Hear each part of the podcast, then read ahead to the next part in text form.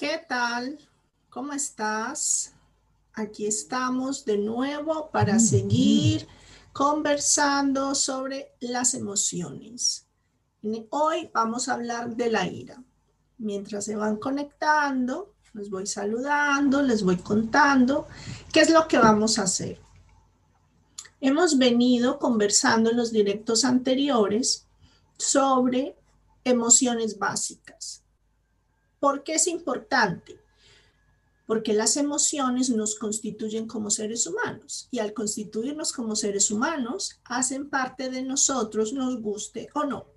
Entonces, ya que habitamos un cuerpo que dentro de su equipaje, dentro de su... Em, dentro de lo, más básico que recibimos, están incluidas las emociones, pues qué mejor que hacerse amigo de ellos. Monse, Shodmami, bienvenidos. Entonces, hemos hablado de la tristeza, hemos hablado de la alegría, hemos hablado, hemos dicho pinceladas del miedo, del amor, de las otras emociones básicas. En, el directo anterior estuvimos hablando del duelo y vimos cómo dentro del duelo eh, aparece la tristeza, eh, perdón, aparece también la ira. Es decir, veíamos que era diferente el duelo de la tristeza de la depresión y que incluso dentro del duelo aparecen la tristeza y la ira como emociones normales. La idea hoy es que sigamos profundizando en el conocimiento que tenemos de nuestras emociones básicas y en especial de la ira que es como les dije en el directo anterior, una de las emociones más rechazadas y que más reprimimos, sobre todo en los pequeños. Hola Paz, hola Monse, hola Gloria, bienvenidas, qué rico que están aquí acompañándonos y también le doy la bienvenida a quienes nos están acompañando por YouTube. Muy bien. Antes de continuar, de, contarles qué es de lo que vamos a hablar, de hacerles un pequeño resumen, me gustaría que me cuenten por el chat si ustedes piensan que la ira, el enfado y la violencia son lo mismo, se parecen, están relacionadas, qué piensan de cada una de estas. Este, este, esto que les traigo sobre la ira lo vamos a dividir en dos directos porque como les digo siempre, cada uno de estos temas, pues nos podemos quedar horas y horas hablando, pero lo voy a dividir. Hoy vamos a hablar en términos generales de lo que es la ira y cómo podemos acercarnos inicialmente a ella y cómo también le podemos ayudar a los niños o a las personas que están a nuestro alrededor a que se acerquen a ella. Y en el próximo directo, el próximo martes a esta misma hora, les voy a dar ejemplos de actividades, ejemplos de ejercicios que pueden llevar a cabo para poder expresar su ira de manera saludable sin que tenga consecuencia ni para usted ni para los demás. Les ayuda para sí mismos y les ayuda en caso de que tengan niños o eh, que conozcan personas que les haga falta aprender a expresar su ira. Muy bien. Entonces, ¿qué vamos a hacer? Primero, eh, vamos a ver las distinciones, si las hay, entre ira, violencia y enfado. Segundo, vamos a ver qué sucede cuando la ira se bloquea y cómo podemos identificar que la ira se ha bloqueado en nosotros o en otra persona. Tercero, vamos a ver cuál es la clave o cuál es el propósito o lo que está buscando la ira cuando aparece. Y después vamos a ver de qué manera podemos permitirle a nuestro cuerpo experimentarla para que cumpla su función sin que sea pues ni peligroso ni dañino ni para nosotros ni para otros. Hola Teisa, bienvenida. Bueno, entonces, mientras me van escribiendo qué piensan acerca de si la ira es igual a la violencia, al enfado, cuáles serían las diferencias, qué se les ocurre, o de repente se dan cuenta que nunca se habían planteado esa diferencia, si la hay, o les ha parecido que siempre, eh, que, o sea, siempre les ha parecido que es lo mismo, y por eso rechazan la ira, rechazan la violencia, pues porque les parece que no es apropiado. Cuéntenmelo por, por el chat. Qué rico, Teisa, que estés por aquí. Hola, Nati. Eli, bienvenida. Primero, la ira es, al igual que las otras cuatro emociones básicas, que son el miedo, el amor, la tristeza y la alegría, nuestro equipamiento biológico para relacionarnos con el mundo. Entonces, en esa medida, la ira no es buena ni mala, es simplemente. Hola Ángeles, bienvenida. La ira es una expresión saludable de los mecanismos que tiene nuestro organismo para interactuar con el mundo. ¿Por qué digo que es un mecanismo saludable? Porque es un mecanismo biológico. O sea, nosotros tenemos ira y los mamíferos tienen ira. Los reptiles ya no podemos hablar de emociones eh, en los reptiles. Ellos eh, básicamente reaccionan. Sin embargo, los mamíferos, donde estamos incluidos nosotros, pues tenemos emociones. Y la ira es una de esas emociones. Hola, Bea, bienvenida. Creo que estés por aquí. Bien, lo hemos dicho varias veces. La ira tiene un propósito. ¿Y cuál es el propósito? La autoafirmación. La ira tiene el propósito de defendernos, de ponerle límite a los demás, de decirle al otro, hasta aquí, esto no te lo permito, no va más conmigo, no puedes pisotear mi dignidad, porque la clave esencial de la ira tiene que ver con la dignidad. Cuando tú sientes que tu dignidad está siendo mancillada, está siendo irrespetada, está siendo eh, agredida, aparece la ira como un mecanismo normal y saludable que te permite sea, reconstituirte, ponerte de nuevo donde tienes que estar, afianzarte para poder defenderte. Sin embargo, no siempre podemos hacerlo y vamos a ver qué es lo que sucede cuando no podemos hacerlo. Ahora bien, la ira, hola Nina, bienvenida. La ira el enfado y la violencia son tres distinciones completamente distintas, distinciones, conceptos, eh, características distintas. Incluso ustedes han podido leer en redes sociales o en algún libro que las, que las confunden o que les parecen que ira y enfado es lo mismo. O incluso yo he leído psicólogos y y, profesionales que le dicen a las personas, em, expresar tu ira no es saludable, necesitas controlarla, esperar, respirar y después analizar lo que te está sucediendo. Eso es posible hacerlo, claro que sí, y provoca muchos conflictos. ¿Por qué? Porque la ira tú puedes aplazar su expresión, pero nunca evitarla. No puedes bloquear su expresión. Como te digo, puedes aplazarla. Porque si tú estás ante tu jefe y te provoca arrancarle la cabeza, obviamente no vas a hacer esto. Yo no les estoy diciendo, ala, desaten el monstruo que hay dentro de cada uno, el monstruo de la ira, así como el muñequito de, la película esta de, de las emociones y quemen todo lo que hay a su alrededor. No. Eh, hay situaciones en las que no es posible expresar la ira que estamos teniendo. Lo que sí puedes hacer es aplazar la expresión de la ira. Ya les voy a explicar cómo y por qué y todo esto. Lo que no puedes hacer es contenerla totalmente. Hola Ninja, hola Mariluz, Sabalamame, bienvenidos. Entonces, ¿qué es la ira? Ya lo dijimos, la ira es una emoción básica que tiene que ser expresada. ¿Qué es el enfado? El enfado es un estado de ánimo y los que me siguen saben que emociones y estados de ánimo como yo se los presento, son distintos. Desde la psicología nos los muestran como similares o relacionados, igual que con los sentimientos.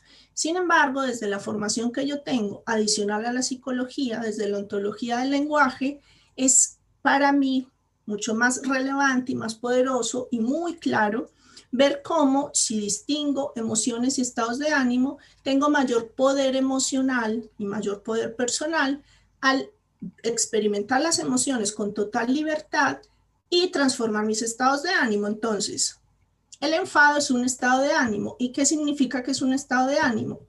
Que es una interpretación de lo que yo veo o no posible para mí en el futuro. Y la interpretación del, del enfado como estado de ánimo es que hay alguien que está bloqueando tus posibilidades en tu futuro inmediato. Y tu respuesta hacia ese bloqueo que percibes es de enfado. La violencia aparece cuando la ira no puede ser expresada de manera apropiada. Cuando la ira no se expresa en el momento oportuno, de la manera oportuna, o cuando básicamente no se puede pasar a través del cuerpo, se convierte en violencia. ¿Y qué es esto? Es la ira congelada que sale cuando menos esperamos, con la persona menos esperada y de manera desproporcionada, causando daño, causando destrucción y todo lo que ya conocemos. Entonces, yo he encontrado que muchas personas, cuando yo les propongo reconectarse con la ira y empezamos a trabajar eh, la ira en el cuerpo, inicialmente se resisten porque tienen vinculado ira igual a violencia. Ira no es igual a violencia.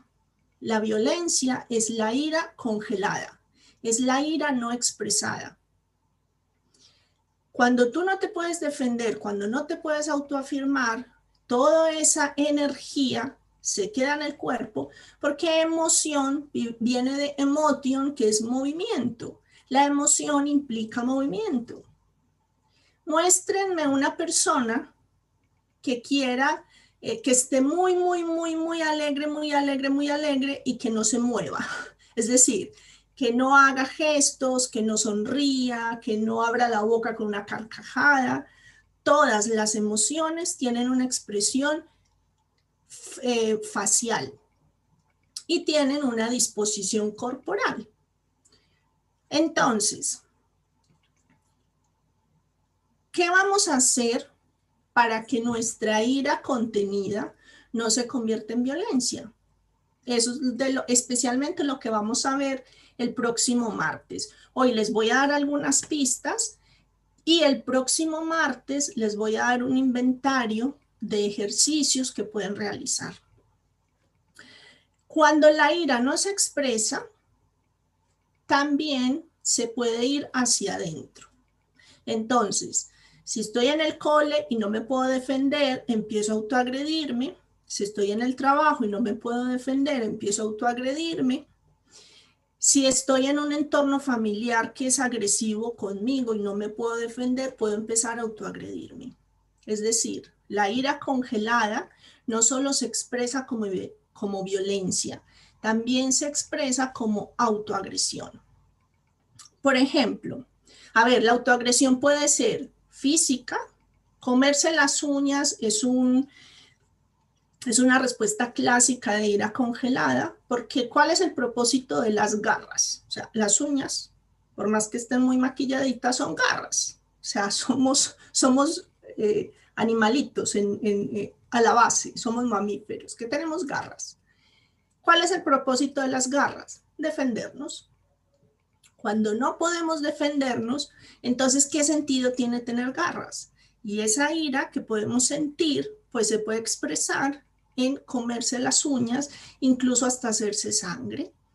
Y esto no es una teoría que me estoy inventando yo, o sea, la, la, práctica clínica, la experiencia, la evidencia lo demuestra. Cuando personas que no se pueden defender, que no, puede, que no pueden expresar lo que les sucede, empiezan a apropiarse de la ira, de esa energía agresiva, no de agresividad, que es distinto. Empiezan a hacerse más cargo de sí mismos, a empoderarse y autoafirmarse. Empieza a cambiar su conducta con respecto a sus uñas. También la, la autoagresión puede ser verbal estas personas que habitualmente están diciendo, es que soy muy tonto, es que no lo hago nada bien, es que todo lo hago fatal, es que, mm, eh, eh, o sea, todo lo que se les ocurra negativos hacia sí mismo, no necesariamente es, ay, es que tiene baja autoestima, que es como lo que decimos, o la gente llega y me dice, no, es que yo tengo una autoestima fatal, y bueno, consultan por qué tienen una autoestima fatal. Pero resulta que no exclusivamente tiene que ver con la imagen que tienen de sí, sino con esa imposibilidad que han tenido de llevar a cabo esa autoafirmación. Porque en la autoafirmación es también decir, yo estoy aquí, yo soy valioso y yo tengo algo que dar para el mundo. Johnny dice, ay, mis uñas. Pues bueno, espero que te estés dando cuenta de, de algo. Vale, en, ¿Qué podemos hacer para que, mm, para que no lleguemos al punto de, la autoagresión o de congelar la ira o de... mire, las personas muy irritables, las personas que están muy, muy irritables, en muchas ocasiones tienen ira contenida. Ahora bien, necesitan, bueno, las emociones son complejas, esto no es eh, uno más uno, dos. Yo también he observado que en muchas ocasiones la violencia y los ataques de ira, llamémoslo así, tienen que ver con emociones no expresadas, pero ya no necesariamente ira como tal. Por ejemplo, y lo, he dicho en otros directos, es muy habitual que los hombres eh, que tienen conductas violentas o que tienen ataques de ira son hombres profundamente tristes o con depresiones no resueltas. ¿Qué pasa? Que como socialmente está mucho mejor visto que un hombre tenga carácter, grite de puñetazos, a que esté llorando por las esquinas, pues adapta su comportamiento a eso que puede ser mucho más aceptado. Y en las mujeres sucede lo contrario, ya que em, muchas veces me he encontrado en mujeres que tienen depresiones que no pasan, que tienen eh, tristezas eternas, me he encontrado iras no expresadas. Por lo mismo, porque socialmente está mucho mejor visto que una mujer esté llorando por las esquinas a que esté expresando su ira. Si expresa su ira, pues es una histérica. Sin embargo, si está llorando por las esquinas, bueno, es, es, una mujer, ¿no? Entonces, por eso, o sea, yo separo las emociones para irlas explicando, pero no necesariamente se experimentan tan separadas, ni una persona tiene una sola emoción en particular. ¿Cuál es la clave con la ira? La clave es que permitas que la ira pase por tu cuerpo. Por eso les decía, emotion, movimiento. Las emociones necesitan pasar por el cuerpo. Por eso a veces las personas que no expresan sus emociones empiezan a tener dolores. Me duele el pecho, se me hace un nudo en la garganta, me duele la cabeza, me duele el estómago. ¿Por qué? Porque la ira, la emoción, sea cual sea, necesita ponerse en el cuerpo y ser liberada. Y nosotros lo que hacemos cuando se nos pone en el cuerpo es que la contenemos. Para eso, algunos de, los, de los ejercicios que les voy a dar en el próximo directo les van a permitir expresar directamente la emoción que estén sintiendo bien sea que la puedan realizar en el momento justo en el que están sintiendo que su dignidad está siendo atropellada, o bien que la puedan realizar más tarde en su casa o al otro día, pero necesitan permitir que la ira pase por su cuerpo. Me gustaría leerlos. ¿Qué les está pasando hasta ahora? Hasta ahora de que se dan cuenta, ¿Qué se están encontrando en lo que les estoy diciendo, les suena de algo, están viendo algo que antes no veían. Ya saben que siempre les pido que lo hagamos de esta manera porque así eh, esto de estar hablando solo no, no es tan entretenido, sobre todo porque me importa que les, que, les, que les esté provocando algo, o sea, que se estén llevando algo y que realmente se puedan dar cuenta de algo. Entonces, si me cuentan, genial. ¿Qué significa pasarlo por el cuerpo? Lo primero que necesitamos hacer para poder atravesar una emoción, o sea, si yo me quiero liberar de una emoción intensa, lo primero que necesito hacer es pasar por ella, experimentarla. Por eso con la tristeza yo les decía, lo siento mucho, pero no hay atajos, no hay trucos para no sentir el dolor, para no sentir la pérdida, para no sentir el dolor profundo de la tristeza. Cuanto más rápido lo puedas pasar y cuanto más eh, recursos tengas para poder hacerlo, pues te va a ser más sencillo. Ahora bien, hay que pasar por ahí. El primer paso entonces es experimentar la emoción, sentir la emoción, permitirte la emoción.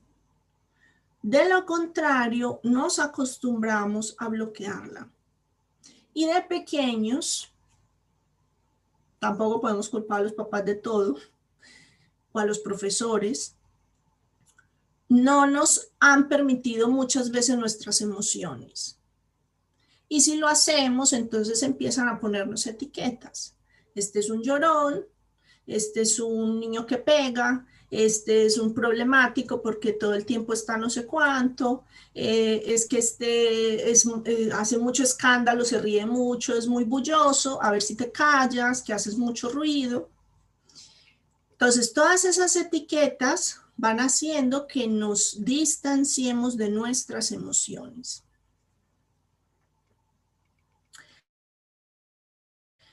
No sabía que tenía ciertas formas tan comunes de expresar mi enojo y de hecho reconocer que es una expresión de enojo. Así me puedo preguntar por qué estoy enojado y cómo expresarlo diferente. Claro, porque es que, ¿por qué estás enojado? Porque sí y porque puedes. Ahora bien, descubre cuál es la necesidad. Lo que acabo de leer nos lo escribe Johnny.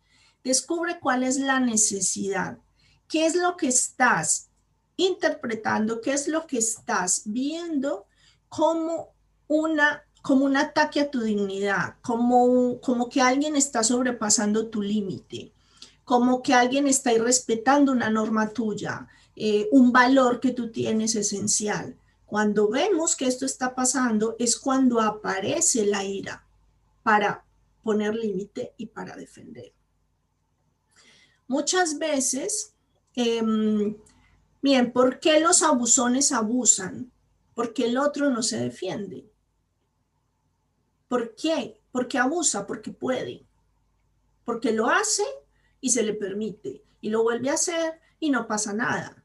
Hasta que un día pues se vuelve un problema grave. Y últimamente, o sea, los últimos dos años, he estado recibiendo eh, eh, tanto chicos como chicas entre, entre 20 y 24 años que han percibido muchísimo abuso en sus institutos, en sus colegios y que sus familias nunca se dieron cuenta.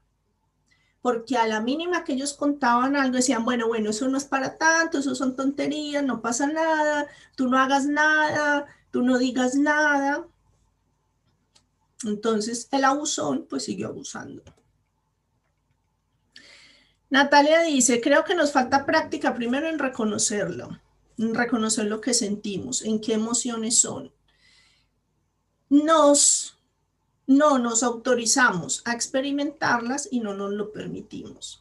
Exactamente. Y muchas veces lo que nos sucede es que eh, nos, agobiamos con eso que sentimos porque no, no solo no la conocemos como tú dices y no sabemos reconocer qué emoción es, sino que nos sentimos encartados.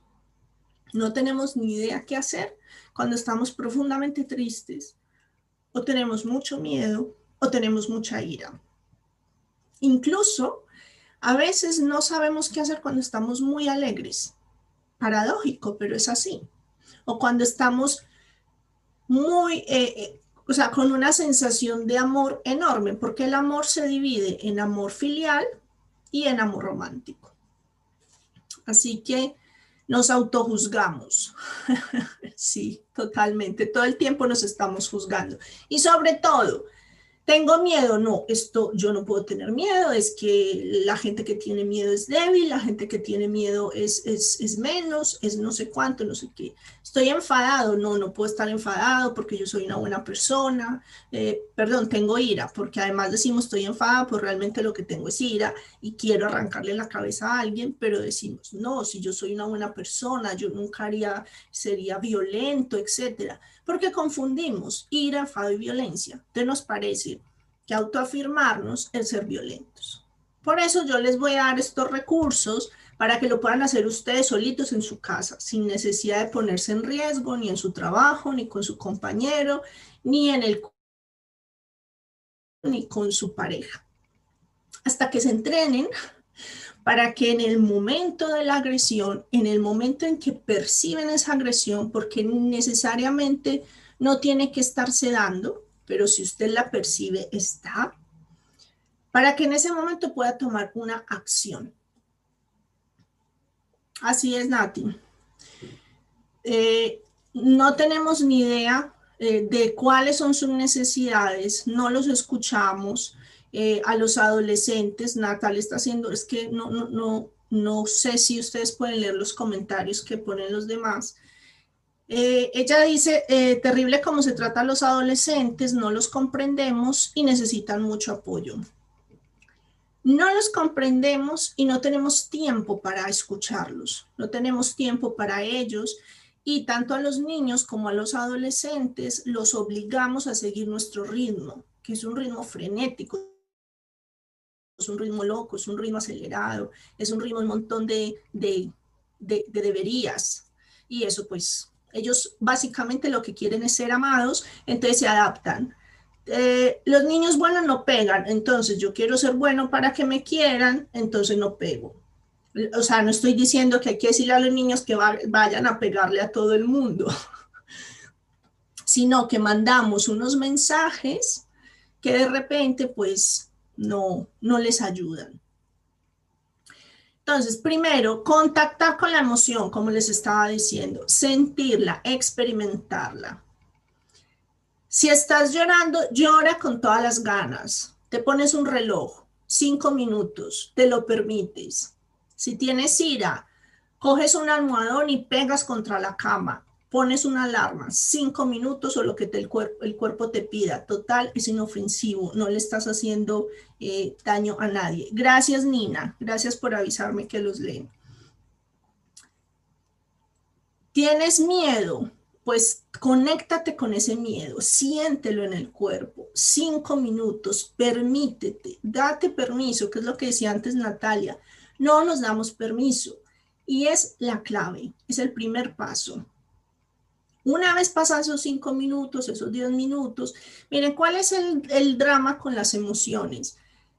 Nos provocan muchísimo temor porque sabemos cuándo entramos en ella, pero no tenemos ni idea cuándo, cuánto va a durar y cuándo vamos a salir. Entonces, por eso muchas veces escapamos de la emoción.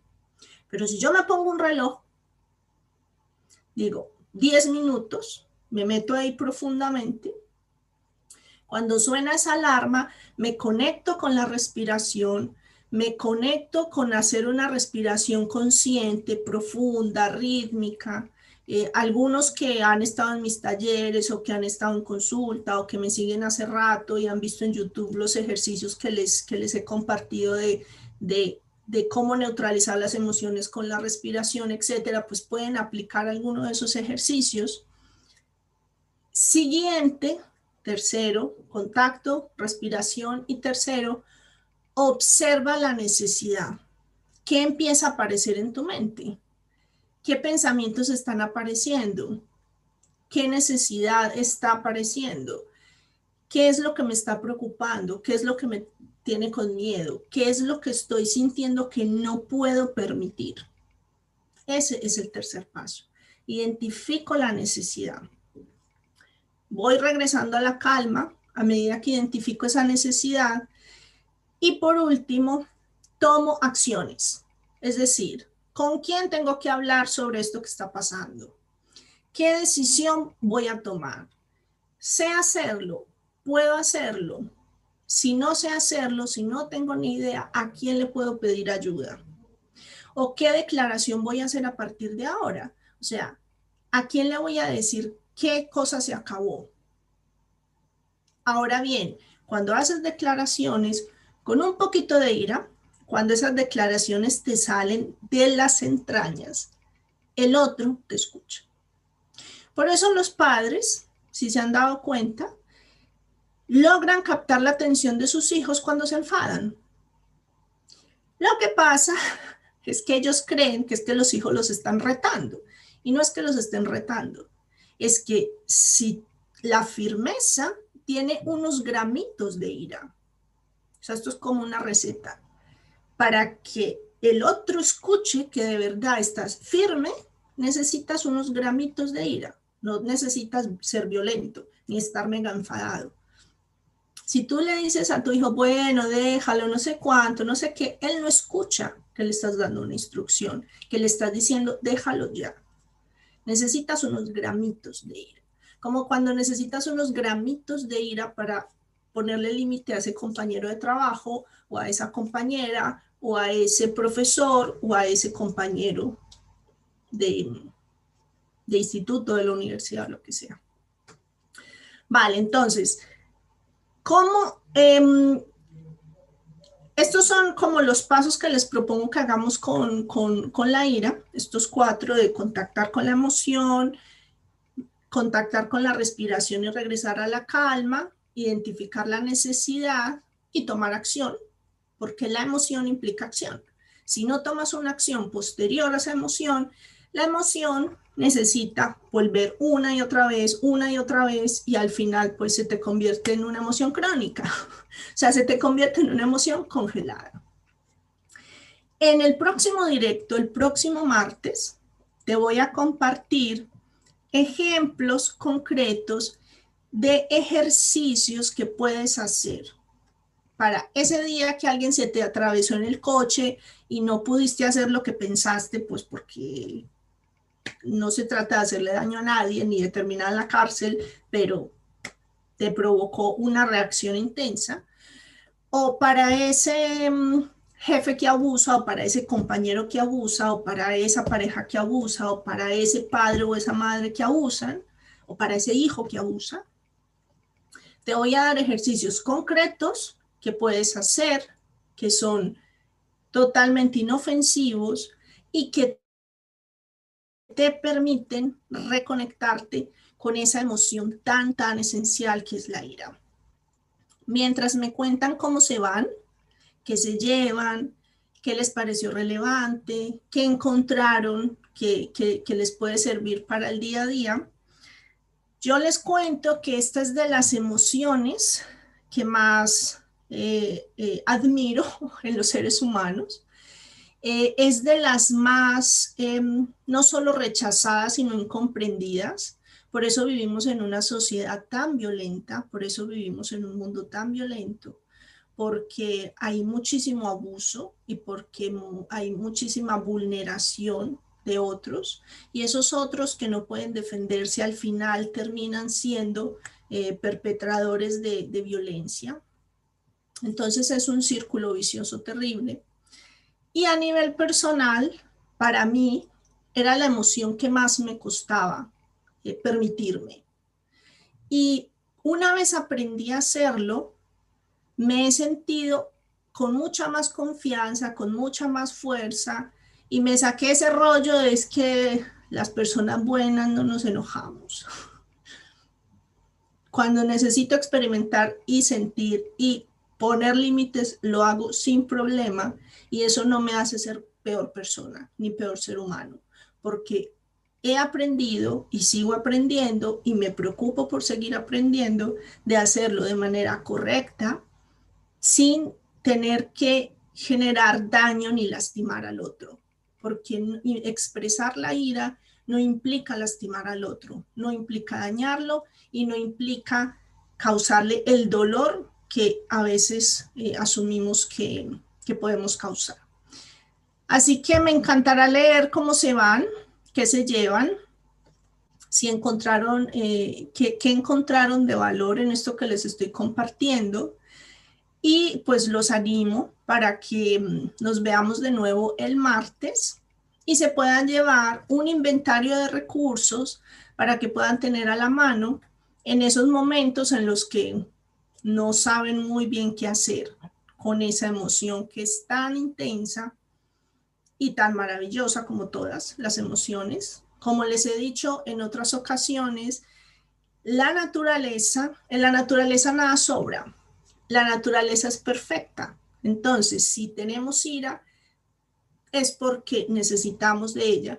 Si tenemos tristeza es porque necesitamos de ella y así con todas las emociones. Lo que necesitamos es ir desarrollando la capacidad de conocerlas, conectarnos y permitirles expresar su función, o sea, cumplir su función y cuidar su necesidad. Monse, nos dice, siempre es, ah, bueno, Janina me contó que los leen, yo los leían porque creía que no los leían. Monse, muchas gracias. La sabiduría que tú escuchas en mí es la que reside en ti. Entonces, al escucharla en mí, la reconoces en ti. Así que me alegra un montón que puedas ver todo esto em, dentro de ti. Con mucho gusto, Gloria. Sabes que es con mucho cariño que estoy aquí compartiendo con todos ustedes. Se te congeló la imagen, más tarde lo ves. Claro que sí, véanlo con varias veces porque igual yo les voy contando todo esto y, la idea es que lo, a medida que lo escuchen, lo vayan viendo en su experiencia. No lo acumulen como información, porque información hay por montones. Lo importante es la transformación, lo esencial es cómo yo tomo esta información, esta sabiduría, esto de la vida y lo llevo a mi práctica, porque nadie lo va a hacer por nosotros. Y porque si estamos buscando que alguien nos dé una solución o nos diga algo distinto, pues no vamos a encontrar nada muy diferente. ¿Por qué? Porque al final lo que necesitamos es lo mismo todos. Ahora, la clave es que cada uno se apropie y lo practique. Nos vemos entonces el martes. Muchas gracias por estar aquí. Muchas gracias por escucharme. Y confío en que cada vez se hagan mucho más conscientes y amigos de sus emociones básicas. Un abrazo grande. Hasta el martes.